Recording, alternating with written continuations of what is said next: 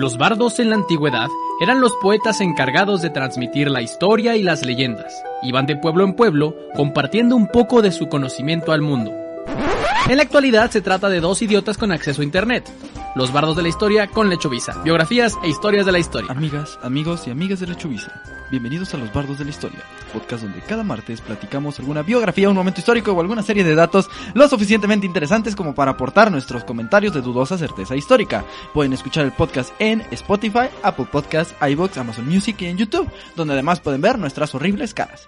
Mi nombre es Sergio, iba a decir Sergio Gabriel, Sergio Villagrán, y como cada semana me acompaña aquí a mi lado Diego Villanueva.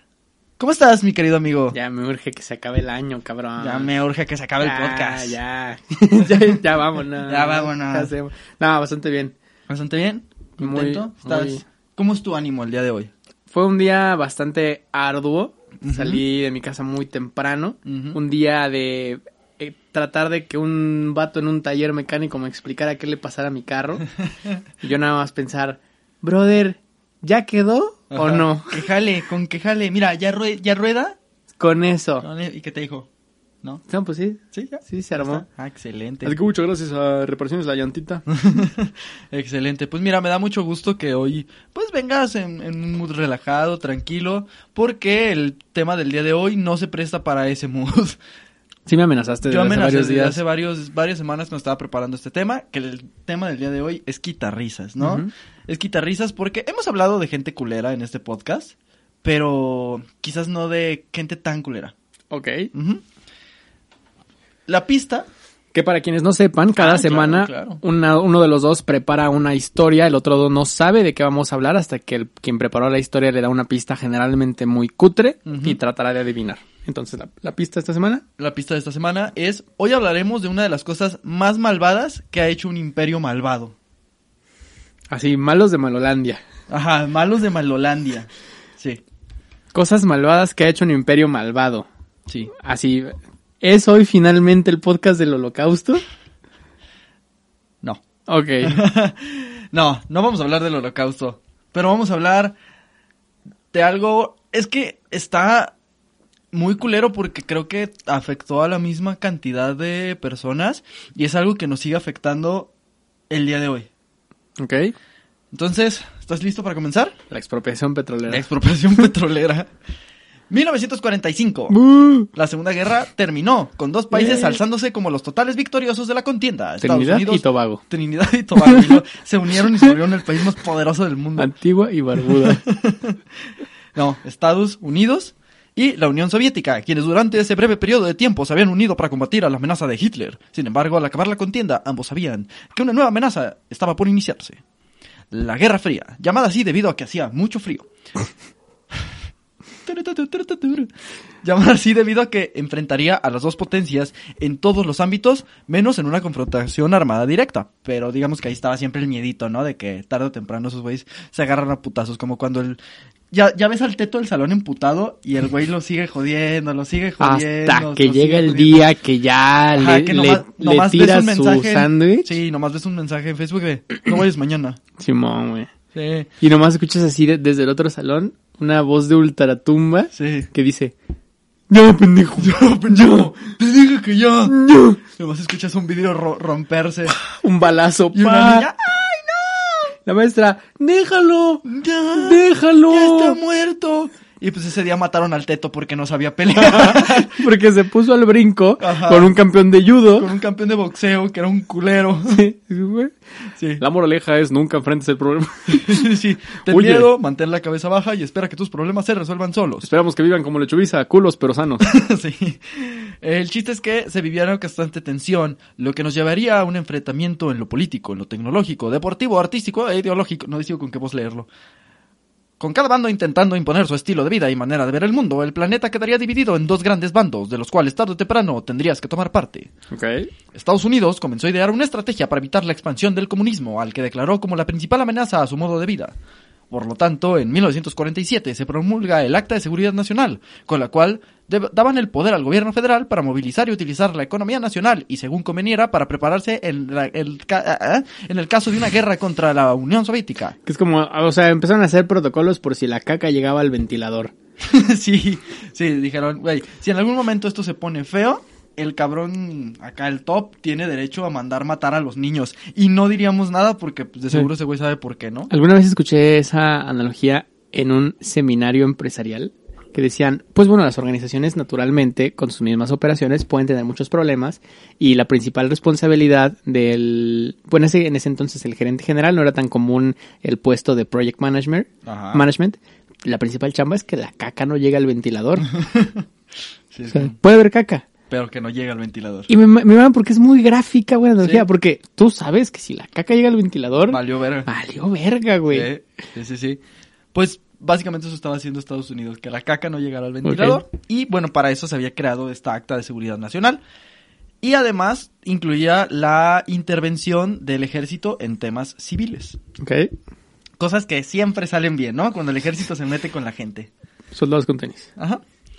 Por medio de esta ley se creó el Consejo de Seguridad Nacional, la NSC, y la Agencia Central de Inteligencia, la CIA. Qué culero trabajar en la primera. Soy un agente de la... Del- De la... Ajá, suena más chido decir, soy de la CIA. Soy de la CIA, soy del FBI. ¿Y tú? De la... El FBI ya existía, la CIA fue la que se creó, que es este centro de espionaje, ¿no? De De inteligencia. inteligencia central. Agencia de Inteligencia Central. Instituciones que tendrían como objetivo la protección del modo de vida americana, que básicamente era pasarse por los huevos cualquier derecho civil o humano con el hecho de que no hubiera gente que dijera, güey, ¿y si le damos derecho a los, labo- a los trabajadores? Era los que defendían lo que ahora es este mame en Twitter de... Éramos un país, a, a proper country. Sí, tal cual. De esta manera- De esta manera se identificó a la Unión Soviética como el enemigo principal a quien se consideraba responsable de las guerras anticoloniales y los procesos de cambio social del momento. Se determinó, además, que el medio para su control sería la aplicación del concepto de contención, mediante el cual se utilizaban los medios disponibles para evitar la expansión del comunismo. Pero, como suele pasar con los Estados Unidos, lo que se promulga en los Estados Unidos no solo aplica a los Estados Unidos. America. Pues se dieron cuenta que el comunismo comenzaba a coquetear con sus vecinos, les hacía ojitos y de repente a Latinoamérica el color rojo les sonaba bastante apetecible. Esto aterró a Estados Unidos, ya que toda la zona constituía una ubicación estratégica en una posible confrontación, básicamente porque es tu patio trasero. Entonces imagínate que, no sé, de repente a México dijera, oye, pues sí, Rusia puede pasar sus misiles por aquí, puede estacionar sus tanques por acá, puede poner a 30.000 efectivos en Tijuana. Claro que Yo no tengo problemas. Yo no tengo Que- problemas. Que, que- que también yo entiendo el pedo de en Estados Unidos como no, no queremos que los rusos lleguen porque si eso sucede dejamos de tener Dunkin Donuts.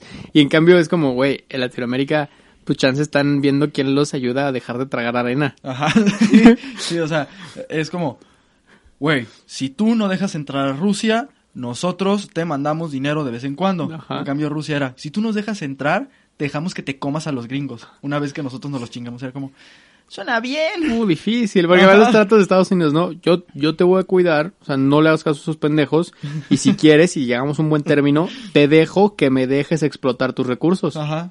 ¿Cómo ves? Va, suena. suena No bien. se diga más, mi No pendejo. se diga bien. Si le hablas a esos cabrones, meto el ejército en tu pinche te país. mato, cabrón. Ajá, ¿Cómo ves? te ocurra. Viva la democracia, mi cabrón. Pinche Estados Unidos funciona como narcotraficante, ¿verdad? Güey, Estados Unidos es el jefe de plazas de la geografía mundial, güey. Sí, tal cual. Porque es como, ¿qué pedo? Vamos a hacer negocios, sí, sí. ¿verdad? Nos Plata vamos a o plomo, cabrón. Sí, sí, sí.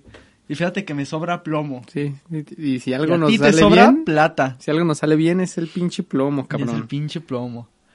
Entonces, Una una, su madre Estados Unidos. una de las primeras intervenciones... Eh, ah, ah, ah, no. ah, no.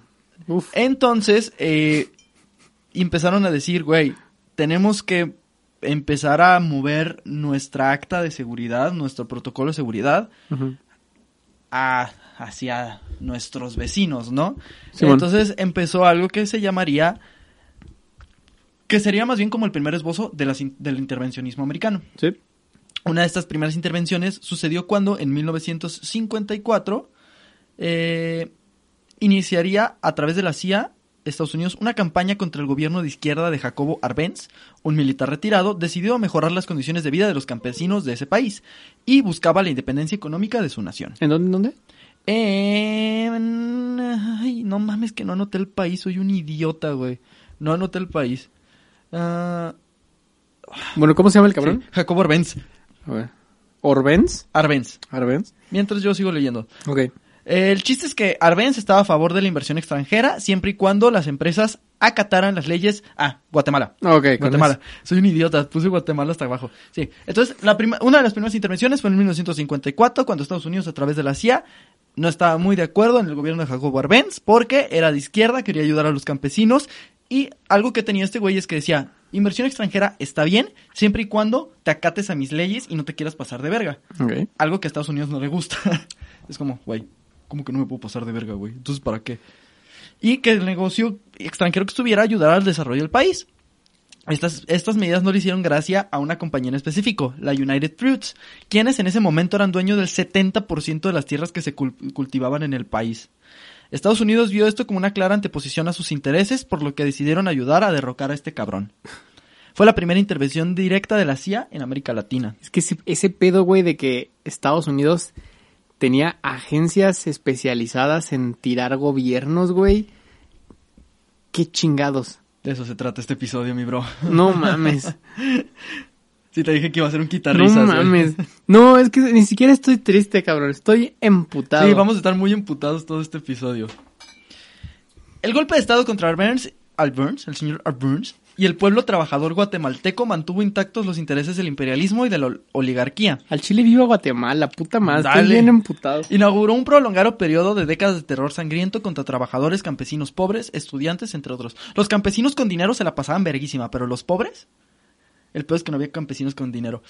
Dejó un saldo de al menos 200 mil asesinatos Se y la pasarían verguísimas si no estuvieran muertos. Sí. Dejó un saldo de al menos 200.000 asesinatos y desaparecidos políticos. Washington impuso un nuevo gobierno militar, lo armó y le señaló una lista de personas que debían de ser elimi- eliminadas de inmediato. Y lo que está muy cagado, se... la verdad es que soy un idiota y no lo investigué, pero según yo el término país bananero viene a raíz de esto. Porque, ¿sabes qué era lo que más, lo que la, la United Fruits más trabajaba en Guatemala? Peras. No, plátano. y según yo después, no sé si fue, fue García Márquez, ¿no? Quien en una de sus novelas retrata, retrata esta situación con, con una empresa bananera. ¿No? Te confundiste compa, ese es Juan, el de los libros, al que le preguntas esto. Pero tú también eres inteligente. Pues sí, güey, pero estoy pedo. Ok, Juan, si estás escuchando esto, por favor. Confirma en los confirma comentarios, si es por favor. Ajá. El chiste es que, eh, pues, le dieron en la madre al gobierno guatemalteco. Base de platanazos, como si fuera Mario Kart, cabrón. Pero la cosa, la cosa apenas se estaba poniendo fea, o sea, esto estaba ligero. En 1953 comenzaría a materializarse el terror real de Estados Unidos, cuando en una pequeña e insignificante isla conocida como Cuba se desataría la llamada Revolución Cubana, un movimiento autodom- autodenominado de izquierda que terminaría por derrocar al dictador Fulgencio Bombazo Batista, dejando a Fidel Castro como el líder de la nación. Nunca pude tener en paz una clase de historia universal cuando llegamos a lo de Cuba, porque Sí. cada vez que era... eh, Fue entonces cuando derrocaron al, al señor al señor Batista. Al señor Batista. No me digas, con el money de banco, cómo estuvo el pedo. Sí, llegó el Fidel Castro Con un su- money con de- Pero, ¡No! pero como son de izquierda, era no había Sí. dinero. No, no. Era un Traían puros bonos portafolio, basura, güey. Simón. Puros manifiestos. Puros manifiestos, sí, güey. Y letras de Silvio. Sí. Entonces... Con esa entra al ring Sí. Fidel Castro, ¿no? Para no hacer de mí con no piedad. Y pesando 90 kilos. El chiste es que este güey quedó como el líder de la nación, Fidel Castro, quien al poco tiempo entablaría relaciones estrechas con la Unión Soviética. Yo siento que además lo hizo por cagarle el palo a Estados Unidos, ¿no? O sea, yo creo que, o sea, sí, sí, sí, sí le interesaba el comunismo, pero yo creo que dijo que va a ser lo que más le va a amputar a los gringos. Voy a soltar mi primera idea conspiranoica del episodio. ¿Ok?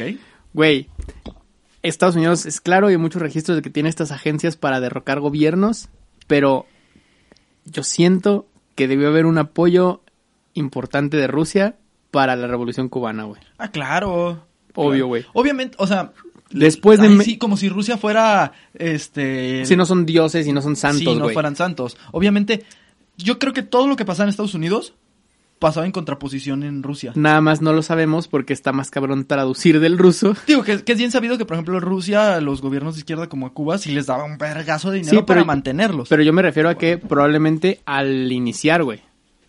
O O sea, de que eh, para financiar los movimientos revolucionarios, así como Estados Unidos financió muchos movimientos de golpes de Estado, que los rusos hayan financiado muchas revoluciones bolivarianas. Sí, me, sí. Suena lógico. Definitivamente, o sea, yo... Lo dej- Lo dejo sobre la mesa. Estoy casi seguro que sí fue. Lo O dejo sea, sobre la mesa. Porque además, sí. o sea, después de México, Cuba es el país más chinga tu madre para tener un país este comunista, güey. Sí, sí, sí, sí. Y el primer sustito de verdad vendría en 1963, cuando Cuba dejó que la Unión Soviética estacionara en sus playas unos cuetitos así chiquitos nucleares que casualmente, así por pura casualidad, apuntaban directamente a Florida. Rusia mandó misiles a Cuba e Inglaterra mandó a los Beatles a Nueva York. Así es. Sí. Conquistas distintas, Conquistas. pero al fin y al cabo. ¿Quién ganó? El pop. Eh, ¿Quién ganó? El K-pop. Sí. Sí. Si bien el conflicto no llevó a la aniquilación total, la aniquilación total del mundo y más importante de los Estados Unidos. Hay una, hay una película de la guerra de los misiles muy buena. Este. Que neta sí es como tensión, toda la película. ¿Cuál? No sé cómo se llama, güey. La neta. También, también la de la de Kubrick, la del ¿cómo se llama? La del doctor Ay, güey, el güey que está en silla de ruedas. Strange Love. Del Doctor Strange Love y el- la relación con el misil, una madre sí Esa trata de algo parecido, es- ¿no? Es una maravilla, es una Sí. comedia, güey, Sí. de ese pedo. O sea, no Sí. de exactamente ese pedo, pero sí, sí, pero de, la situación de del mundo, sí, está, está muy chida. Se me hace muy cabrón Kubrick, que es como un güey más retorcidón. Con neta un episodio de la vida real tan retorcido, se mamó una comedia. Sí. Sí, pues ¿qué te queda? O sea, Está muy cagado, ve- neta, ven esa película, al, al final el güey se avienta un discurso, su personaje eh, se supone que está en silla de ruedas. Ah, sí. Y al final Sí. del discurso el güey se para, sí. sigue discurso y todos se le quedan viendo Pero raro. ¿sabes que esa escena fue improvisada? Sí, sí, sí, Y güey. pero a Kubrick Fue le cagó de risa y dijo, ay, se queda. Ajá. El chiste es El que los gringos... Em, el chiste es que los gringos dijeron, esto no nos va a volver a pasar ni de chiste, güey. Y querían evitarse problemas y como buenos vecinos chismosos se metieron con Latinoamérica. Huevo. De ahí se gestó la versión latinoamericana del Plan de Seguridad Nacional, que tenía la filosofía de que para combatir la posibilidad de una nueva guerra mundial, se debía detener al enemigo interno que se gestaba en cada país, ya que ahora el enemigo era una ideología. Representando, obviamente, representado obviamente por el comunismo. O sea, ya no el enemigo era como tal eh, Hitler o Stalin o ya era el comunismo como tal, o sea, el crecimiento del comunismo ya era un un- el enemigo. Se me hace muy cabrón como en la época, güey, Ujú. sesentas, eh, yo llegué a platicar con... Yo no conocía a mis abuelos, pero por ejemplo tías abuelas o gente de la época que fueron jóvenes en los sesentas, Ujú.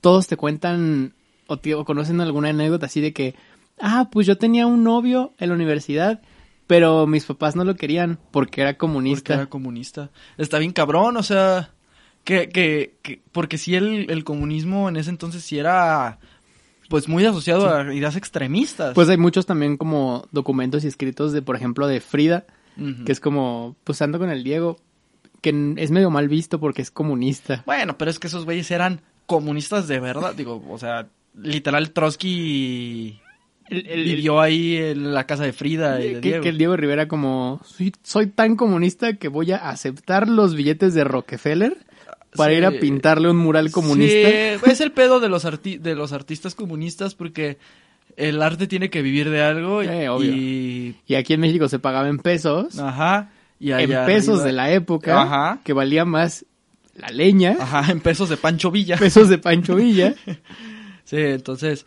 eh, pero mira, al menos ayudaron mucho a, a- a la ideología. Pero sí me hace muy cagado eso, o sea, el contexto de, de saber cómo es comunista. Es comunista, ajá, qué perro asco. Es como decir, ay... Y estaba muy asociado, curiosamente, a la gente, por ejemplo, que estudiaba en universidades públicas, el comunismo. Y eso es algo que hasta la fecha sigue sucediendo. Sim- simplemente, o Sí. sea, amiguitos de Guadalajara, no es una coincidencia que el auditorio principal del Cooks sea el auditorio Salvador Allende, güey. Sí, O sea, por, por ejemplo. sí, sí, sí. En cambio, el auditor principal de la UP, según yo, es el Augusto Pinochet. el, el, la- el- el aula magna Adolf Hitler, Sí. el estacionamiento Franco, Sí, sí, sí. Y, eh, y el salón donde tienen clases de mercotecnia es el Goebbels. el Goebbels, exactamente. la, la cátedra Goebbels, Sí, sí, sí. El de ciencia es este, la, el laboratorio de ciencia Doctor Mengele. exactamente. Sí, sí. El de arte sí es este Silvio Rodríguez, pues, pero. No, pero es el, el- la pública, ¿no? Ah, Es sí. el, de, el de Ciencias Agrónomas Plan de Ayala. El plan de Ayala, ajá. En fin. De esto hablamos Sergio y yo cuando salimos con alguien, ¿eh? Sí, por, por eso yo no tengo novia y ese güey no sé Y por yo qué tiene novia. no, Eh, te quiero mucho, ¿verdad? En este contexto, la fuerza pública y militar ya no se centraría en defender la- a la nación de peligros externos, sino en la amenaza de peligros gestados dentro, del, dentro de la nación, de peligros internos. Están adentro, cabrón. ¡Están aquí! Están adentro. ¡Y es uno de ustedes! Seré yo. Sí. Sí. Muerte. ¡Pam! Porque cualquier amenaza nacida de algún otro país constituía una amenaza a los Estados Unidos. La doctrina tomó cuerpo alrededor de una serie de principios que llevaron a considerar como manifestaciones subversivas a la, a la mayor parte de los problemas sociales. Obviamente estas acciones de política exterior jamás fueron declaradas oficialmente, pero es conocida gracias a informes desclasificados por el gobierno de los Estados Unidos, desclasificados hace 10 años, casi casi, la CIA y memorándums del Consejo de Seguridad Nacional. Es decir, los torcieron porque no quemaron esos memos. A partir de la Revolución cubana, Estados Unidos comenzó a utilizar la estrategia militar de contención en América Latina, cuyo componente central era la disuasión. Vamos, no seas comunista. Como amigos. Como amigos. Para, para disuadir, entre comillas, se requería tener una alta capacidad militar y aliados regionales en la cruzada mundial contra el comunismo. Ok. Por lo que una de las primeras acciones que se llevaron a cabo fue la reorganización de la Escuela del Caribe del Ejército de los Estados Unidos, ubicada en Panamá. Esta institución adoptaría el nombre de United States Army School of the Americas, mejor conocida como la Escuela de las Américas. Oh, me mama porque, porque Sergio y yo estamos viendo la misma serie. Sí. Par- par- parte de esto salió por esa serie. Y la pinche escuela de las La Américas. pinche escuela. La pinche escuela de las Américas tiene mucho que ver con este pinche acento que es culpa de la pinche serie que estamos viendo, Así cabrón. es, chinga madre. En ese divertido campamento de verano, En ese, en ese Ateneo. en ese Ateneo. Era, era un divertido campamento de verano en el que los asistentes, en su mayoría militares, policías o algún tipo de mercenario a la orden del gobierno o del ejército de algún país latinoamericano, aprendían útiles habilidades que les ayudarían en sus labores militares o intervencionistas. Algunas de las materias que tenía esta organización eran técnicas de contrainsurgencia, magnicidio 1 y 2, operaciones de comando, guerra sucia, guerra psicológica, inteligencia militar, historia del tehuacanazo. Los alemanes chance no eran tan malos, ese era un taller práctico. Ya se la saben, tiro con francotirador, armas largas, armas cortas, armas blancas, extorsión, ejecuciones sumarias, por supuesto, tortura de todo tipo. Tipo, física y mental. Mil maneras de quebrar a un cabrón para que delate a sus amigos y por supuesto el taller estrella. Derechos humanos, ni que fuéramos blancos. A ver. Aunque, y esto, güey, esto me dio un chingo de risa porque encontré un archivo que, que era de una universidad de, que subió una universidad de Chile, que tenía las anotaciones del alumno que la subió y se cagaba de risa porque era un flyer oficial de la Escuela de las Américas que mandaban a los países y decía que como mínimo tomaras del curso que tomaras en las escuelas de las Américas, tenías que recibir un mínimo de 40 horas de instrucción sobre temas de derechos humanos. Para compensar, ¿no? Eh, No, para que supieras que todo esto que te enseñamos no está bien hacerlo. No, no, no. Así a que ver, hazlo, pero siéntete culpable. podremos ser buenísimos pellizcando huevos. Podremos ser excelentes en los toques en las anginas. Podremos... Vaya, incluso nos sale bien arrancar uñas. Pero nada está bien. Pero no está bien. Nada de lo que hacemos está bien. Entonces, ¿no lo hacemos? No, sí. No, sí, hazlo. Pero quiero que sepas que no está bien. Lo que tú y yo hacemos y lo que vamos a hacer y lo que quiero que hagas no está bien. Y está permitido que lo hagas y si lo haces no te vamos a hacer nada, pero no está... Es como cuando tu papá hace algo malo de que, pero esto no está bien, así de que se da una vuelta en un prohibida y, pero esto no está bien, hijo. Es tal cual eso, güey. De que tu papá fumando, no fumes, hijo, está de la verga, no lo hagas. La- la- las lecciones de, de neta de darte vuelta en un- a media carretera, no, esto nunca lo hagan, ¿eh? Yo ahorita porque me pasé la caseta, pero Sí. ahora- no ustedes jamás. Sí, o sea, ustedes no sean pendejos y no se pasen la caseta. Yo lo hago para que aprendan. Ajá, para ¿Eh? que vean que no está bien. Mira, ahí viene el policía, viene por su papá. ¿Eh? Ándele. Y pa, pa, pa, el papá disparando. Y el papá, esto tampoco esto se hace. tampoco está bien, ¿Entienden? ¿ok? Se van a ir al extranjero un rato. Pero no está bien. Pero no está bien que tengamos dinero. Yo voy a salir libre porque tenemos dinero, pero no está bien. En 15 días los veo en Miami, cosa que no está bien. Ajá. Van a ver que me meto cosas blancas por la nariz en Miami. Pero ¿saben qué? Está medio bien. Tú y tus hermanos pueden hacer lo que quieran, pero eso no está bien. Pero eso no está bien. Eso era la Escuela de las Américas. Ahí Qué se- cabrón que una serie de decisiones de hace un chingo de años significan que hoy, desde Tijuana hasta la Patagonia, a todos, a todo individuo Nos le, da da, miedo la policía. le da miedo que se lo lleve la policía. Se pone peor. Ahí, es- ahí se adoctrinaban a los encargados de la seguridad nacional o del orden civil para que siguieran y controlaran a aquellos pertenecientes a organizaciones sindicales, literalmente que distribuyes- distribuyesen propaganda en favor de grupos extremistas de izquierda o de sus intereses, simpatizaran con manifestaciones o huelgas, a- hicieran acusaciones sobre el fracaso del gobierno en solucionar las necesidades básicas del pueblo. Es decir, si dices, oiga, tengo hambre, órale, cabrón, órale, vámonos ahora, a la verga, chingada madre. Los muertos no comen. Sí, los muertos no comen. Se dice que entre 1946 y 1984 egresaron de la organización alrededor de 60 mil militares y policías. Varios de sus ilustres alumnis tienen varios, alumnis, es decir, exalumnos. graduados. Gracias. Bueno, no todo el mundo sabe. Varios, tienen varios cargos por crímenes de lesa humanidad. Entre los Claro, cabrón, todos se hicieron sicarios. No, no, no, no más eso. Entre los graduados de la SOA, o la Escuela de las Américas, Ah, vas a decir pura fichita, güey. Se encuentra el exteniente Pedro Barrientos, responsable del asesinato y tortura del músico Víctor Jara, el exdictador guatemalteco José Efraín Ríos Montt, Elías Wessing y Wessing, militar dominicano, líder del golpe de Estado contra el presidente Juan Bosch, el general Manuel Noriega, del golpe de Estado contra el presidente Juan Bosch, el general Manuel Noriega, lo repetí, de Panamá, actualmente en prisión por crímenes de lesa humanidad, antes preso por narcotráfico. El general Hugo Banzer, militar de la dictadura de Bolivia que duró hasta 1978 y electo presidente democráticamente en 1997 porque qué mierda tiene en la cabeza Bolivia y admitido al Salón de la Fama de la Escuela de las Américas en el 98. Roberto de Abruzón, el general Roberto Eduardo Viola, golpe de estado de 1976 en Argentina ¿Viola? y lo ¿Era hacía. apellido? Ah. o era, o era descriptivo. descriptivo. Juan Ramón Quintana, exministro de Presidencia de Bolivia, ligado a la masacre del Porvenir. Leopoldo Fortuna Ga- Galtieri, No. presidente de... ah, no, del, en la, guer- el que mandó a la guerra a las Malvinas, líder de la Junta Militar de Argentina, que supervisó, a la guerra a los culos y Sí. le dijeron, no, brother, los culos no van a la guerra. que supervisó los últimos dos años de la guerra sucia en este país, en la que fueron torturados y asesinadas Chingo de gente. 30.000 personas acusadas de disidencia. Vladimiro Montesinos, Santiago Martín Rivas, jefe de grupo de aniquilamiento Colina del gobierno de Fujimori. Manuel Contreras, condenado a cadena perpetua por causas durante la dictadura de Augusto Pinochet.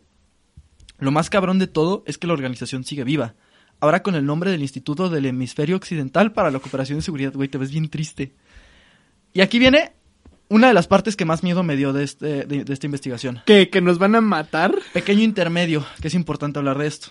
En el caso mexicano, los lazos entre la Escuela de las Américas, la CIA, agentes de la Dirección Federal de Seguridad, dependientes de la Secretaría de Gobernación Militar en activo y operadores del narcotráfico se consolidaron durante la presidencia de Miguel de la Madrid. Sin embargo, ya existían egresados mexicanos desde muchos años atrás. Además, no mames, es importante conocer esto, ya que el nuevo comandante de la Guardia Nacional Mexicana, el general brigadier Luis Rodríguez Bucios, es uno de los egresados de la Escuela de las Américas. Pero los lazos, sí, güey, está bien cabrón ese pedo. Está bien cabrón ese pedo, güey. Yo cuando le hice eso dije, Ayuda, I'm in danger. ayuda. sí. ¿Por qué? Te dije que era el guitarrizas, ¿verdad? Tengo miedo, güey. Pero los lazos, ¿por qué hice esto? Mira, el, el tema que iba a ser iba a ser más divertido. Pero ¿sabes qué? Te ibas a hablar del primer campeonato de Atlas, ¿no? Sí, sí, sí, algo así, güey. ¿Qué estaba pasando en el mundo en el 51? El invento de las fiestas de cumpleaños. Primer piñata de cordones. Sí, pero los lazos institucionales entre el ejército mexicano y la Escuela de las Américas habían empezado muchos años atrás.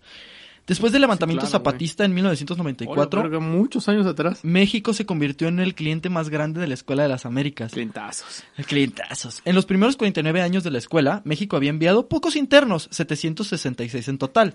Este número escaló en el 96, que llegó de 315, que llegó a 315. En 1997, una tercera parte de los graduados totales de este año. Los defensores de la Escuela de las Américas afirmaron que en esta capacitación, que esta capacitación a la que mandaban a los efectivos era necesaria para eh, la guerra contra las drogas. Sin embargo, en 1997, solo el 10% de los participantes mexicanos tomaron cursos contra narcóticos. El resto recibió capacitación estándar de contrainsurgencia. Para 1999, ningún soldado mexicano tomaba cursos contra el narcotráfico, pero, el pero 40% de ellos se formaban en inteligencia militar. Salud. Felices vacaciones. Pero ya, ya, ya cerró, saliendo de cosas horribles para llegar a cosas igual de horribles. Una vez con que... recuerden, niños, en estas vacaciones, si ustedes viajan por carretera y los detiene un soldado con tenis, espero, Dígale adiós a su papá. espero que se hayan confesado. Esto es un grito de ayuda. Si alguien escucha esto en otro país, ayuda. Una vez concretadas las capacitaciones, se ¿Qué, podía... qué país crees que nos dé asilo político a este podcast? Canadá. Yo, a ver, me cagan los canadienses. Sí, güey, pero al menos... Mira, mientras no seamos niños ni indígenas, estamos bien. Ok, Y bueno, no estemos en ninguna institución católica, ok. ni seamos negros, ni seamos eh, ¿Una mina? una mina, ¿sí? O seamos minoría, Ok. o tengamos adicción al crack, Verga. o seamos un poquitito más morenos que mi color de piel, somos bienvenidos en Canadá. Pues ni pedo. Pues ni pedo. Oh, Canadá. Mira, no- estoy entre estar en un país que hace un chingo de frío, pero tener seguro de gastos médicos y que no te dé miedo el, el- el- la pinche policía, o literal México. O sea, Nah, pues ya hay que rifarnos una putiza. Aquí nos tocó vivir, mi cabrón. Una vez concretadas las capacitaciones se puede iniciar con las operaciones. Así es como llegamos a 1964, como una ma cuando una mañana... Una mañana... Miércoles primero de abril, en que las Fuerzas Armadas brasileñas dieron un golpe de Estado contra el gobierno de João Goulart. Que entraron así de putazo en la casa y... el presidente estaba... el presidente Goulart estaba escribiendo un decreto y nomás escuchaba...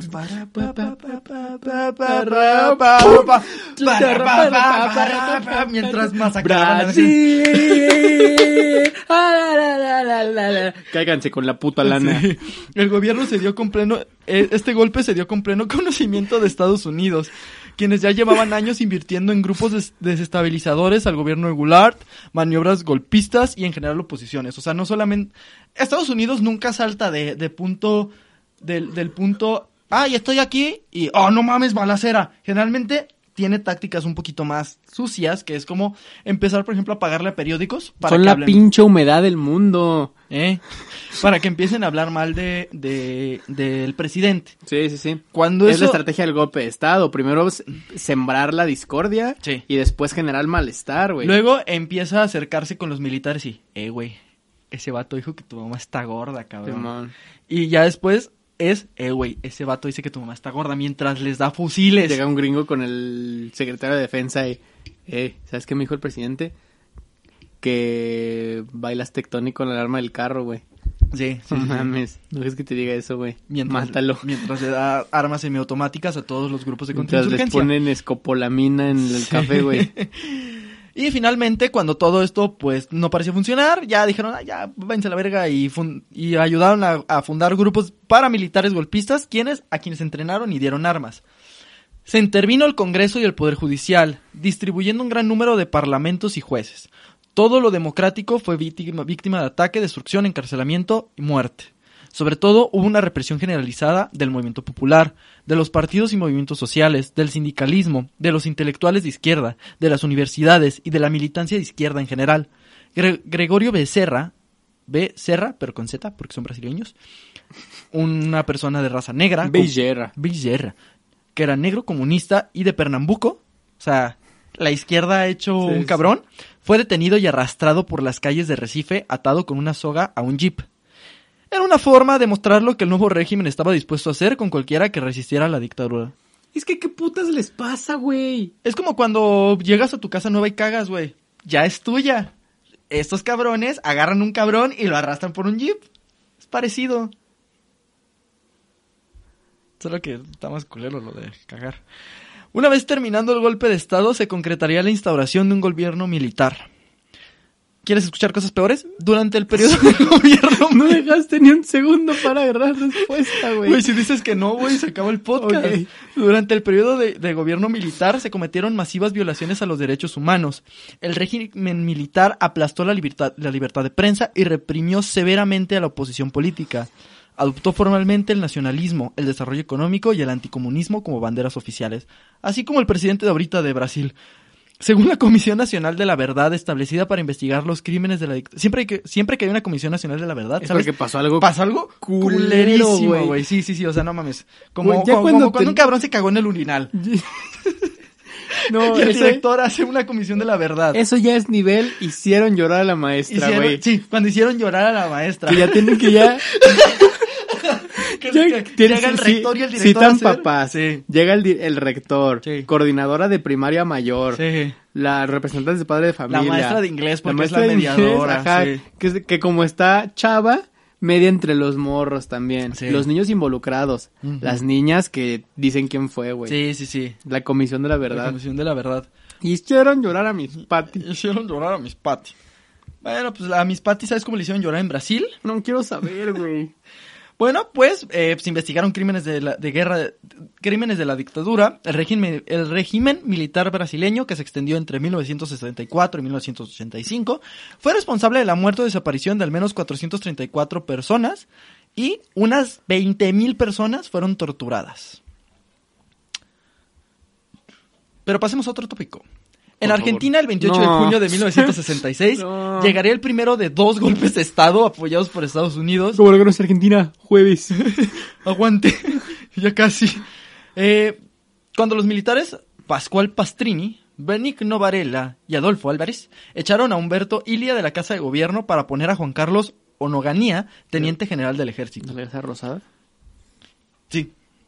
En este golpe se verían tácticas similares a las de Brasil y prácticamente de ahora en adelante todas, todas las tácticas serían igual. Que literalmente tenían escuela, güey. Sí, tenían, trae, traen Traen escuela. escuela, güey. Sí, sí, de, Como el señor que le cantas el tiro en, el- en la Sí. cuadra Mm, y se pone mm, a... trae escuela. Dices, verga, trae escuela. Sí.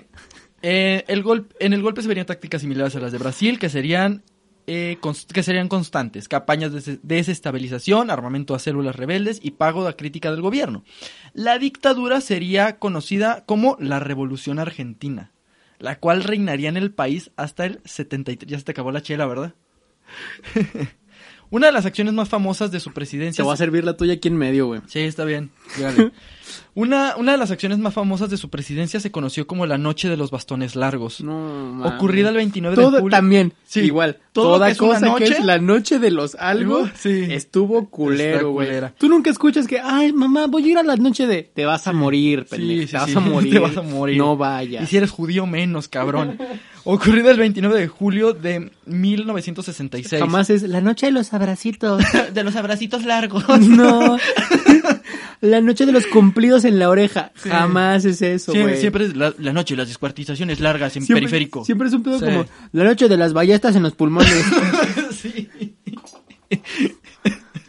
¿Y para qué vas? El Si chiste... el flyer se veía bien colero. Sí, no mames. Te invitamos a la noche de los de las lanzas. Ajá, la noche en que matamos comunistas. Hay que ir. Hay que ir, somos comunistas. El chiste es que la, eh, la Policía Federal de Argentina irrumpió en la Universidad de Buenos Aires y aplastó una resistencia estudiantil al golpe, desalojando tanto a profesores como alumnos, lo que provocó que numerosas docentes, intelectuales e investigadores de la Universidad de Universidades Nacionales se exiliaran del país. Durante aquel episodio, el profesor estadounidense Warren Ambrose fue golpeado por un policía. Así nomás de... ¿Qué sé? Este sí. Este sí. Obviamente, como les tocaron a un gringo, el Departamento de Estado pidió explicaciones, a lo que los militares argentinos dijeron, ya güey, perdón. Y Estados Unidos dio por cerrado el asunto después de las críticas a la represión por parte del propio Onganía. O sea, el vato, el, presidente lo decir, no se pasen de verga. Pero, pero sí se pasen de verga.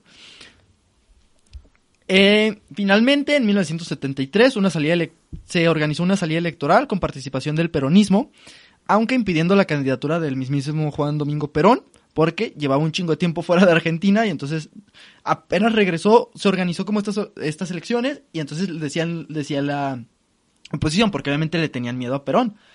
ese güey, ese güey no está en Argentina, güey, no, no, no pueden votar por él, güey. Entonces pusieron a otro cabrón. que Son, el equipo de fútbol que reclama alineación indebida, ¿no? Pero ojo lo que hizo Perón.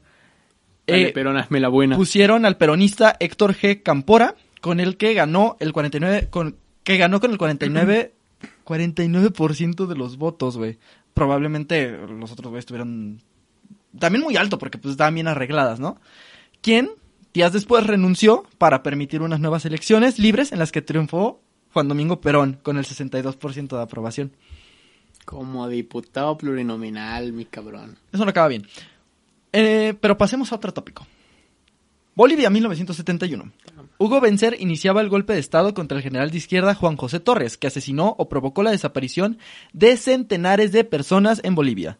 El régimen de Hugo Benzer viró rápidamente desde una posición relativamente moderada a una mayor represión. Ilegalizó los partidos políticos, prohibió la acción sindical, suspendió todos los derechos civiles y envió tropas a centros mineros.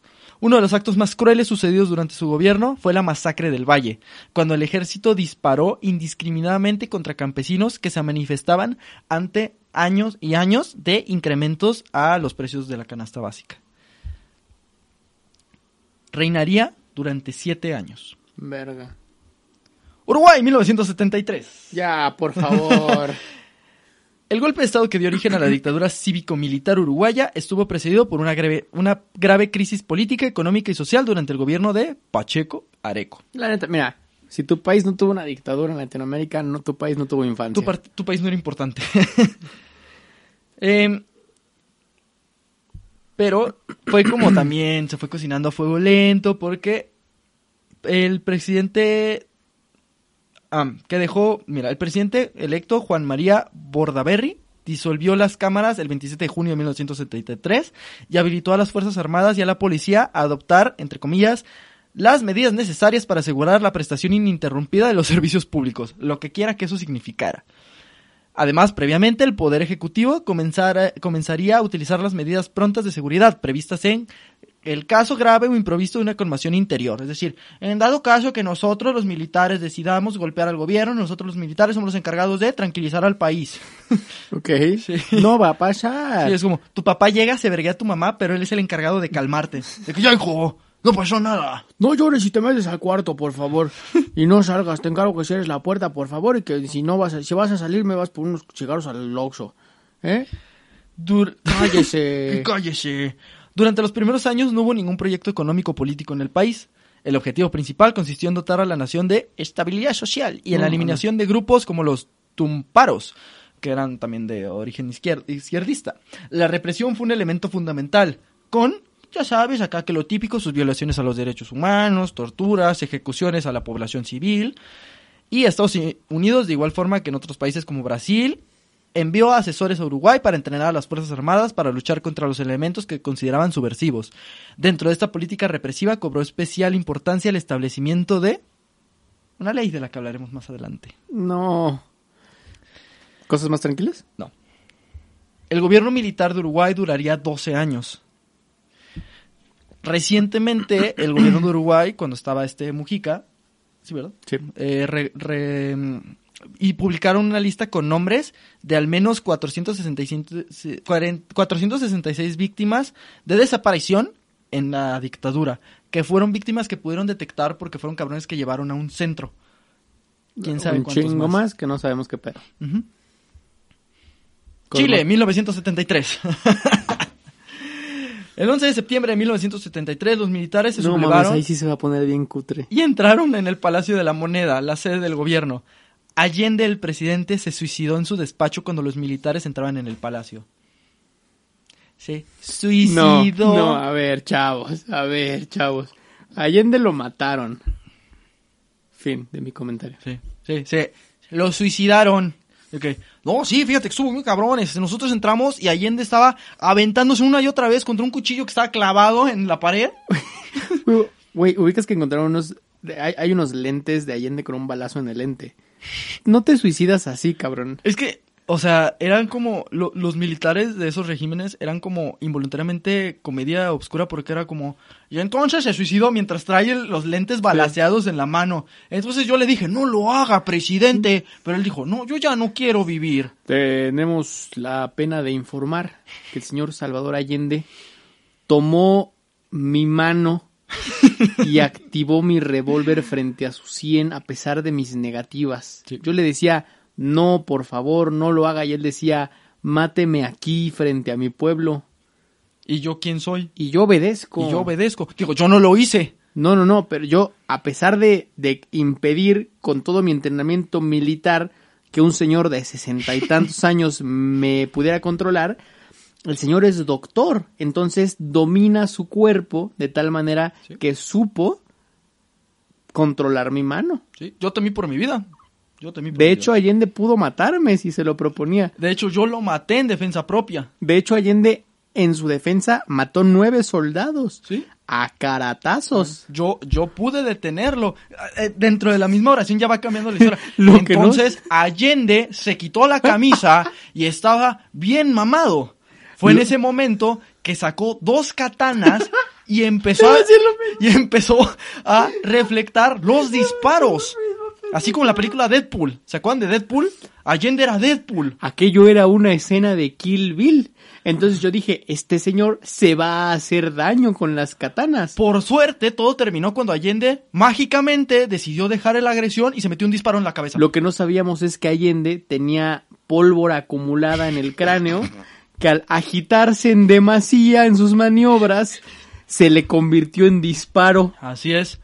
No hay ninguna pregunta. Una a partir pena. de ahorita ya no hay preguntas. Una pena lo que pasó. Así es. Se me forman por el papel de baño. Así es. A chingar a su Chingar madre. a su madre. Allende había ganado las elecciones de 1970 con una coalición de partidos de izquierda que promovían un sistema político y económico que combinaba las ideas socialistas y comunistas. El peor miedo de Estados Unidos. El nuevo gobierno promovió la nacionalización de las empresas privadas. Otro de los peores miedos de Estados Unidos. Sobre todo las que gestionaban el agua, la luz, todo eso. Sin embargo, una parte de la sociedad no veía con buenos ojos las políticas sociales de Allende. Sobre todo los empresarios, los adinerados y los militares. ¿Quién sabe por qué? Consideraban que su influencia comunista era un peligro. Por lo que decidieron ir a hablar amistosamente con él hasta que se metió un balazo en la cara. Una de las principales acciones del nuevo gobierno fue crear la dirección... Voy a avanzar moviendo mis puños así. Y si tú no te quitas es tu problema. Allende, pinche viejito. ¿Qué? Eh, ¿Qué pasó? Vino otro campesino a agradecer. ¡Ay, un balazo! Una de las primeras acciones del nuevo gobierno fue crear la Dirección de Inteligencia Nacional, DINA, organismo encargado de perseguir y reprimir cualquier tipo de oposición a la junta militar que dirigía el país.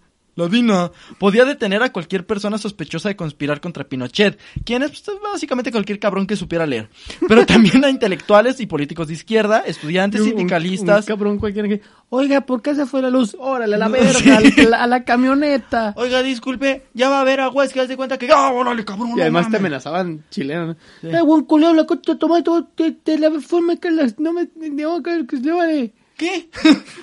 ¿Qué dijo? Mamaste. ¡Ay, no! Utilizaban métodos amigables como el secuestro, la tortura y el asesinato para atemorizar a la población. Según los últimos datos del Instituto Nacional de Derechos Humanos de Chile, hubo más de 3.000 muertos y desaparecidos entre 1973 y 1990. Las víctimas de la dictadura superan a las 40.000 personas. Mientras, Chespirito iba a esos lugares y decía, ¿qué pasó niños? ¿Les gusta vivir en Chile? Ahí, ahí viene el chavo. Así es, a mí me gusta estar en Chile. Aquí ¿Quieren no mi pasa pelota nada cuadrada? malo". Sí, no mames. Verga con eso. Se, me hace muy cabrón que los países que vivieron este tipo de dictaduras tan ojetes, por ejemplo Chile, ya es un país muy susceptible a que no le hagan chingaderas, güey. O sea, lo que pasó, por ejemplo, hace poco con Piñera Hace en Chile, es como, güey, ya pasamos ese pedo, no va a volver a pasar. Y neta, ya la organización de la sociedad civil es muy cabrona, güey. Lo que pasó en Chile hace dos, tres años, neta, está muy cabrón, güey. Luego tienes a Perú, donde casi eligen a la hija de Fujimori. Pero bueno, no ganó. Pero bueno, ganó. Que son cinco puntos de diferencia y dos vueltas para decir, ¿sabes qué? No es buena idea la hija de un dictador. ¿Y si no? ¿Y si no? ¿Y si pon tu no? Pino, eh, durante la dictadura... Pino Negro. Durante la dictadura de Pino quedaron prohibidas los partidos políticos y los sindicatos de trabajadores. La libertad, la seguridad, la vida, Sí. también quedó prohibido cualquier reclamo. Ajá. Ser feliz o tener hipo. Lo también. único que se permitía eran los partidos del Colo Colo. Así es. El régimen militar ¿Cómo le fue al Colo Colo, el Libertadores? Dale, Pinochet. ¿Ya puedo seguir? Gran equipo. El régimen militar aplicaba la censura sobre los medios de comunicación y se limitaron los derechos y libertades como la libertad de expresión y de manifestación. Pero más me mama que estos cabrones en toda Latinoamérica lo decían abiertamente. Es como, por el proyecto de gobierno decidimos cancelar las palabras. Sí, decidimos cancelar la conversación. De ahora en adelante, si usted quiere expresar algo, lo tiene que ver con la junta del gobierno antes. Cada vez que usted interactúe con otro ciudadano, debe estar presente un agente de la DINA. Y, los, los agentes de la DINA cuando la gente cogía, ¿no? Ok. Ok. ¿Cogieron? ¿De qué, la- de qué lado de la cama cogieron? El derecho. Ok, ok, Ok, perfecto. Con eso, con eso. Acá, ¿Hacia qué lado se le tuerce el pene? Izquierdo. Eh. ¡Agárralo! ¡Agárralo! no mames.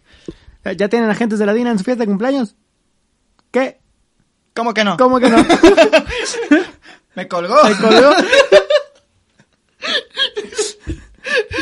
Pinochet adoptó un modelo económico neoliberal. Concha de su madre. Similar al sistema de Estados Unidos que permitió a las grandes empresas enriquecerse a costa de privatizar los servicios básicos.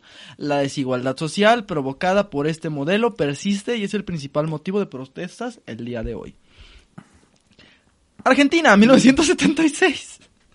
¿Qué no ya habíamos pasado a Argentina? La primera vez. La concha de la lora. La muerte de Juan Domingo Perón en Mira, el humano cae dos veces en la misma piedra. El argentino podría caer cuatro, ¿eh?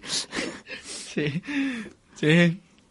No es su culpa, pero sí. La muerte de Juan Domingo Perón en 1974 No, es que además se murió Perón. Dejó el terreno abandonado para que Argentina perdiera su curso político y económico. Entre peronistas había fracturas, como suele pasar con todas las pinches izquierdas que no pueden mantenerse juntas cinco minutos. Y el segmento de las Fuerzas Armadas desaprobaba el relevo presidencia- de- inci- presidencial de Isabelita, como se le conocía a María Estela Martínez, Como este viuda de Perón. Había una frase de en la película Gladiador que decían de que había un sueño llamado Roma que se nos ha olvidado en el camino. Es como, güey, había un sueño llamado izquierda en Latinoamérica que valió verga. Sí. Pero es que sí cier- sí es cierto eso que dicen. Este, yo estaba escuchando un podcast de tendencia izquierdista. Ya, yo, me- ya, ya, Sí. por esto que dije, ya me hubieran ido a torturar, güey. Sí. Escuché un podcast de tendencia izquierdista. ¡Órale, cabrón, ¡Órale, la verga! Ni sabes de dónde salían. El, el chiste es que decían, güey, es que uno de los pinches pedos de la estúpida izquierda latinoamericana es que no pueden estar juntos cinco minutos. Es como, el líder ya se fue. Podemos arreglar esto de manera pacífica o podemos matarnos y traicionarnos entre todos o, o ya ahorita nomás podemos traicionarnos entre todos. ¿Qué? Va a pasar con Morena. Se los decimos desde ahorita. Sí, spoiler, va a pasar. En el momento en el que AMLO se vaya de la presidencia o se muera, lo que pase primero, va a pasar. Morena se va a empezar a pelear entre ellos. En ¿Y saben quién va a salir de las cenizas? El puto PRI. El PRI va a volver a ser Y es presidente. que es el pedo que pasó en todos estos países, güey, que cada vez que la izquierda tenía que reorganizarse, terminaron por no hacerlo. ¿Y qué crees, güey? El fantasma de la derecha en Latinoamérica siempre está existiendo. Como, como pinche hongo cabrón, o sea, no ¿Qué, lo que, mames. qué es lo que me acuerdo que en 2015 o 18, no me acuerdo de elecciones aquí en México, de estas veces que últimas que ya el PRI neta ni figura en las encuestas, de que verga no van a ganar nada, güey. Y, y hay muchos analistas políticos que es como, güey, No, no, está en las encuestas, pero el día de la elección el PRI juega de local siempre, güey. O sea, el, el PRI sabe ganar elecciones en el día, güey. Sí, sí, sí, o sea, y es que solo, no solo es la traición, también es el tema de que es oposición, el, el PRI no... Esto, esto se va a poner feo. en fin. Varias veces le exhortaron, le exhortaron a María Estela Martínez, la viuda de Perón, que renunciara, pero ella dijo que no, que era su derecho ser, eh, ser la presidenta Antes de muerte, hijos de puta. Sí. Con los ánimos caldeados, el 24 de marzo de 1976, las fuerzas militares de Argentina se tomaron el poder. Un golpe de Estado encabezado por otro general. Si han puesto atención, todos han sido generales. Jorge Rafael Videla. El problema real vino más adelante. Para la Junta Militar era pertinente eliminar a todos aquellos individuos y colectivos que fueran traidores al régimen.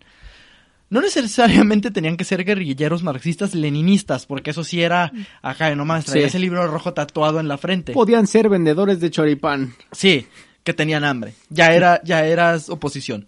Cualquier persona de izquierda con un pensamiento político comunista era perseguido. Perseguido. Así murieron sindicalistas, políticos, artistas, intelectuales, poetas, entre muchos más. Incluso murieron personas que nada tenían que ver con una corriente política de izquierda o derecha. Tan solo tuvieron la mala suerte de aparecer en las listas que perseguía el régimen militar.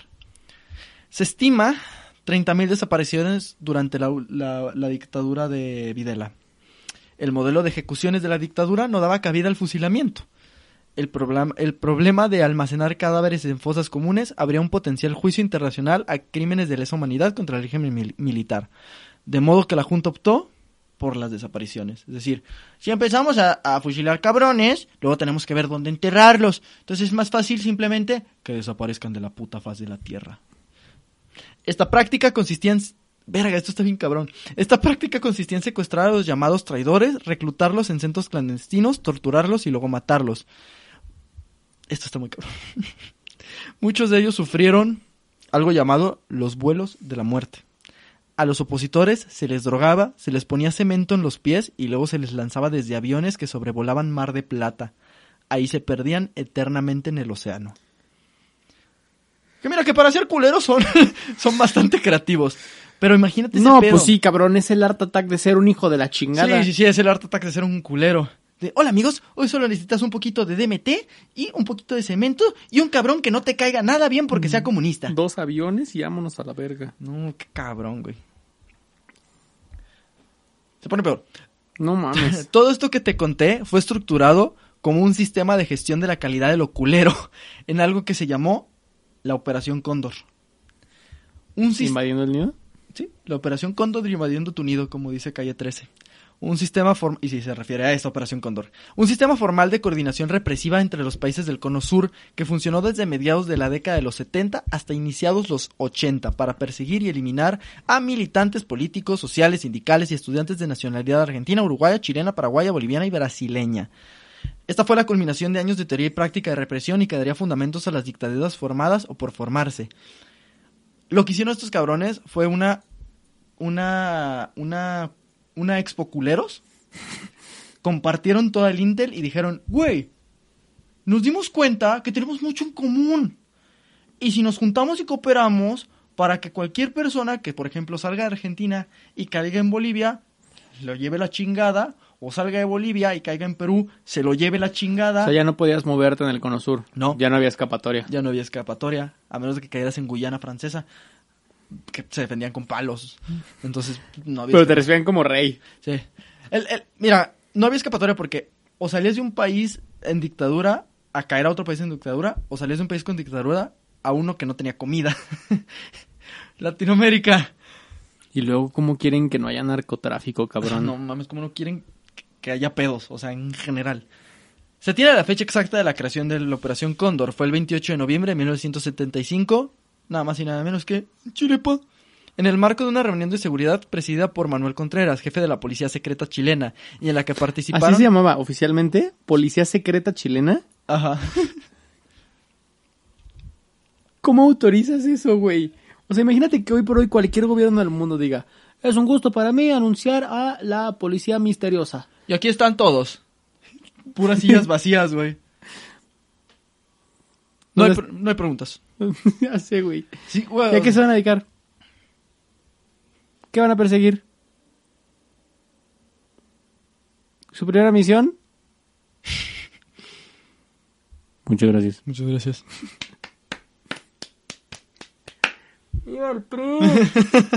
¡Viva Chile, pa! En el marco de una reunión de seguridad presidida por este cabrón, en la que participaron militares de la Argentina, Brasil, Bolivia, Paraguay y Uruguay. El Dream Team de... Valer verga. Valer verga, de ser culeros. De esta manera, personal de los servicios de seguridad de estos países cruzaron sin obstáculos las diferentes fronte- fronteras, cometiendo asesinatos, secuestrando y torturando. Según las investigaciones y denuncias, su accionar no se limitó a estas seis naciones mencionadas, ya que también tenían libre albedrío en Italia y en Estados Unidos.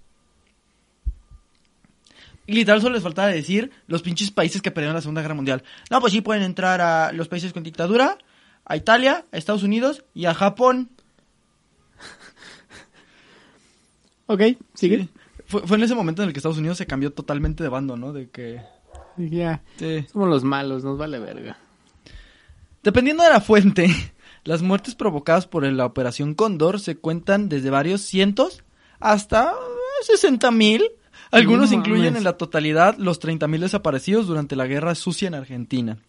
Entre los casos más conocidos que se atribuyen a esta operación está el asesinato con coche bomba en Washington de Orlando Leiter, exministro estrella del gobierno de Salvador Allende. También se incluye la desaparición y posterior asesinato del hijo y la nuera de Juan Hellman. Mientras, el joven Marcelo Ariel Hellman fue asesinado en Buenos Aires. Sus restos fueron hallados hasta el 89. Su esposa, María Claudia, quien estaba embarazada, fue llevada a Uruguay. Ahí, antes de que la mataran, dio a luz, dio a luz a una niña que fue entregada en adopción. En 2000, tras años de búsqueda, Juan Hellman logró ubicar a su nieta. No mames. Como parte de la operación Cóndor, también se incluye los llamados vuelos de la muerte, en las que personas eran arrojadas vivas al mar o al río desde aeronaves. Pues está mierdísima, güey. Los vuelos de muerte están mierdísima, güey. ¿Ya, ¿Ya entendiste por qué esto es quitarrisas? No mames. Ya no estoy emputado, asqueado, triste, borracho. Caliente. Ya, estoy muy confundido. Estoy este momento. ¿Qué, ¿Qué soy, no? Sí. Con el tiempo, el modelo que dio nacimiento al plan de defensa y al, y al plan Cóndor, pues fue decayendo, más que nada porque en el, 90, en el 91 ya no había pinche enemigo al que combatir porque se desintegró la pinche Unión Soviética y pues ya no tenía sentido, pero pues Estados Unidos continuó trabajando de maneras misteriosas, así como Dios, en, en Latinoamérica, al grado de que todo el mundo sabemos que actualmente Estados Unidos sigue metiendo su cuchara En todo. en todo. Vaya puta mierda. Así es. Y esa fue la historia de Estados Unidos son unos culeros, pero vamos a Disney. Es que es eso. es que lo que más me caga. Pero lo que más me es que es justo eso, güey. O sea, estos hijos de puta son, son, son malos de Malolandia, son los enemigos de la historia. Todo lo malo está relacionado con ellos, pero también inventaron Shake Shack. Ajá. Pero también, o sea, tienen Xbox. Pero hicieron el Xbox. Pero básicamente Hicieron toda nuestra civilización occidental se basa en lo que hagan esos cabrones. Adivinen, mañana las, los, los pinches cines van a estar atascados, así hasta su puta madre, por un contenido que nació del mismo país que fue ayudante de desaparecer a 60 mil personas. Ah, yo voy a ir, de hecho. Sí, porque no podemos evitarlo. Porque, ¿cómo te separas de una dominación ideológica, económica, cultural, militar en este caso? ¿Cómo le haces? Somos los pinches perros del imperio. Pero pues también no es tanta culpa de, o sea, lo que haga el gobierno de Estados Unidos no necesariamente es culpa de la gente que vive en Estados No, Unidos. no, no, cero. O sea, es un tema de la ideología del gobierno estadounidense, güey. Que se me hace del pito, pero, pero, o sea, por, yo, yo veo dos aristas aquí. Una, ay, movió mucho el micrófono, perdón, gente, me puse político. ¿Dónde está la revolución? La revolución falló. Yo veo dos aristas, güey. Lo que sí falló son este pedo de cómo los, los ideales de lo que construyó Estados Unidos valieron verga por sus ambiciones. Estados Unidos fue, una, fue un país que se basó y se creó con ideales de igualdad, de libertad, de búsqueda de la felicidad, de proyectos de desarrollo democrático. De innovación. De innovación, güey, y que terminó por valer verga por sus ambiciones, pero por otro lado también veo como la resistencia en Latinoamérica es inspiradora, es, es motivacional, güey, como a pesar de todo estar en contra de un elemento extranjero, en contra de un gobierno represor, de que absolutamente, como te dije, güey, de Tijuana, Mar de Plata, todos hemos vivido represión, todos, todos los países han vivido una dictadura, todos los países han vivido una situación de la verga y la gente resiste, güey. Es lo que a mí me dice, me, me hace creer que Latinoamérica es una zona sumamente chingona, azotada por iniciativas sumamente de la verga, güey. O sea, tenemos, no sé, ¿qué te gusta? Como 700 años existiendo ya des- desde que nos conquistaron los españoles. Es que es el pedo, güey. La- Y constantemente es alguien metiendo sus. es que una el pedo, güey. Latinoamérica no lleva mil años existiendo, lleva mil años resistiendo, cabrón. Sí, sí, sí. Está, está muy cabrón y cuando entiendes estas historias es cuando dices, porque sí me hace mucho sentido lo que pasa en todo Latinoamérica. O sea, porque siento que Latinoamérica es uno de los bloques que más sentido nos hace entre todos.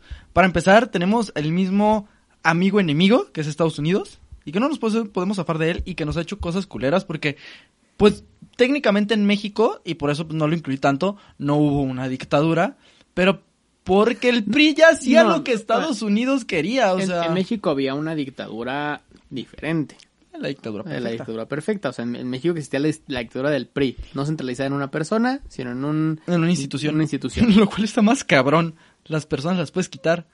Una institución a la fecha, no nos podemos deshacer de ustedes, hijos de la verga. Y, y, y eso está el pito, pero justamente como dices, o sea, los sentimientos compartidos de lo que pasa en Latinoamérica, de saber que, que si en un país le lloraron a Víctor Jara, me representa en México, y que si otros güeyes escriben Doctor Matanza, me representa en México, y que si nosotros en México le tiramos mierda al PRI como dictadura, representa en Latinoamérica, güey, es ese pedo, güey, o sea, Latinoamérica tiene un chingo de cosas en común, tiene mucha resistencia, güey, y ha pasado cosas del pito, güey. A mí me. Por eso me gustó mucho.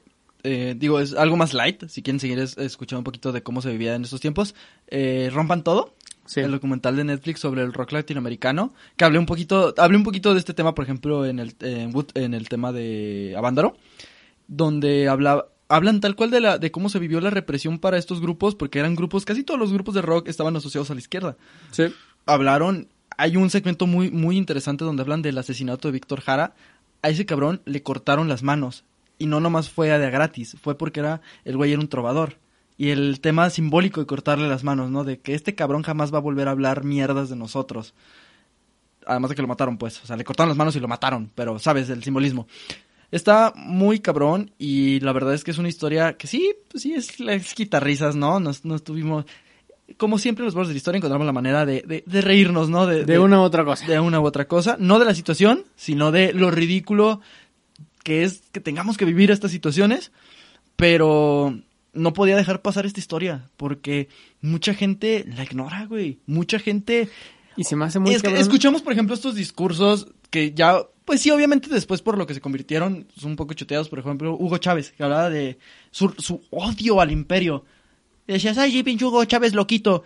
Pero, güey, le Pero- representa un chingo de gente ese discurso, güey. a mí me, re- o sea, no me Le representa, representa. ta- o sea, obviamente pasaron muchas cosas en el Inter, las cosas, la gente no es perfecta y los proyectos de Nación X, pero el pedo es, en algo tienen razón esos cabrones, en algo tienen razón los cubanos, y es que Estados Unidos, ¿por qué Pito tendría que estarse metiendo en lo que nosotros creemos, pensamos, Sí. hacemos, las vidas que arruinó, la gente que desapareció, las familias que se destruyeron, el pedo que seguimos sufriendo el día de hoy, todo porque estos cabrones tenían miedo de, de, de, de una, de una ideología. Y también, también Rusia, o sea, porque Rusia Sí, tuvo mucho no, que ver, que era lo que decíamos, porque esos cabrones también, o sea, eran, eran los cabrones que también financiaban este pedo y que también, en lugar de, de, de tratar de estabilizar el pinche mundo, era como, güey, pues que triunfe tu pinche revolución, al cabo, que se maten en Latinoamérica para ver si, si triunfa alguna revolución, que a Cuba le metan los bloqueos que sea, güey, mientras siga defendiendo el comunismo, me vale madre que se muera la gente cubana, o y, sea... y- y que qué mierda, güey, que las regiones en el mundo que históricamente desde hace miles de años eran más ricas en recursos naturales como eran Latinoamérica y África han sido las que históricamente han sufrido más cosas del pito de otros entes extranjeros. O sea, a final, a final de cuentas, este pedo de que no, pues lo de Maduro y lo de Chávez nos suena a una, a muy repetitivo, se reflejan en el, en el odio al imperio que nos puede representar un poco, pero es como, güey, muchos de estos proyectos de izquierdas criticados a lo largo de la historia fallaron debido a las condiciones históricas de un colonialismo existente, güey. ¿Por qué los recursos de Latinoamérica no le dan riqueza a Latinoamérica? Porque traemos acarreado un colonialismo de 500 años, güey. Como tenemos un putero de petróleo, Y nosotros no le ganamos nada, güey. no. o sea, también está o sea, el tema de la corrupción, pero todo viene de lo mismo, güey. Exactamente, pero México. Venezuela, y un chingo de Colombia. Güey, tienen el petróleo del mundo, tienen minerales y tienen el recurso natural y tienen y, y es honestamente la tierra más maravillosa de este planeta, explotada, expropiada y utilizada por otras personas, güey. Y pues Estados Unidos representa a esas otras personas. O sea, también. Y es que es lo mismo que estamos viendo ahorita, güey. O sea, China está empezando a meter su pinche mano en, en los países latinoamericanos. En México no, porque tenemos así la correa de los cabrones de arriba. Pero en Latinoamérica, China está empezando a meter un chingo de inversión en, en- en muchos países. Y va a pasar lo mismo. Estados Sí. Unidos va a empezar a ver la manera de chingarse a la gente que está apoyando a China. De que no, ustedes cabrones están en mi mismo pinche pedazo de tierra unido. Los voy a controlar, güey. Hijos de perra. Se me hace muy, se me hace muy cabrón como, como, como un pinche... ah, verga, ¿cómo se llama esta madre? Bueno, se me hace muy cabrón como, como el pinche razonamiento y, y dif- diferencia entre el humano con otros animales ha hecho que nos volvamos un puto desvergue, güey. En lugar de ser más organizados, ha hecho, ha hecho que seamos un desmadre, cabrón. Pues sí, es la complejidad de la mente humana que podría, podría ser, o sea, es maravillosa, pero también es una mierda. y ha como hecho que lo- compliquemos la existencia, güey. Sí. Sí, o sea, cuando todo debería ser, vamos a ver cómo nos la pasamos chido entre Sí, todos. ¿Cómo no nos morimos tan pronto, cabrón? Ajá. No, mejor vamos a drogar gente, le vamos a poner zapatos de, de cemento y los vamos a aventar de un pinche avión. Chale. Pero bueno, no, no, no les conté esto para que se sintieran tristes, sino para que se sintieran deprimidos. Entonces, pues si les gustó la historia, síganos en redes sociales. ¿Dónde nos pueden seguir, güey? En Instagram estamos como los bardos de la historia, donde tenemos contenido nuevo todas las semanas, prácticamente todos los días entre semana y de repente entre semana sacamos algún clip nuevo de este de estos episodios. En Facebook, en Twitter y en YouTube nos pueden encontrar como Lechubiza. Twitter, comentarios cotorros del becario. Facebook también están los clips. En YouTube están los videos completos. Y en todas las plataformas de podcast, tanto en iVoox, Spotify, Apple, Google, todas, las que ustedes todas, me digan. Todas. Y ya, ya lo hemos dicho. Si hay alguna en la que ustedes escuchen por alguna puta razón y no estamos, Si alguno dice, Sí. no, es que yo nomás escucho podcast en, en, en Bini ajá. y ustedes no están, pues mandas un DM y nos subimos. Ah, explícanos qué es Vinny Badi Boo. y nos subimos. Y nos no, subimos. bien pedo. Eh, Este es el episodio 42 Este de, de- de Los Vados de la Historia. No. Estamos muy felices porque está a punto de terminar el año. Un año en el que le hemos metido mucho a este proyecto Los Vados de la Historia. Digo, pues nació este proyecto, pues. Y está chido, está chido. Ya cada vez a más gente le late este pedo. Así es, este, el próximo año esperen quizás algún proyectito nuevo de, Sí. de sus servidores, obviamente, siempre con sus bardos de la historia. Este ya llegó para quedarse. Así es. Y nosotros fuimos los bardos de la historia que les recuerdan que ¡Aguante Latinoamérica! Estados Unidos es el enemigo. Así es, y nosotros podemos. Te quiero mucho Latinoamérica.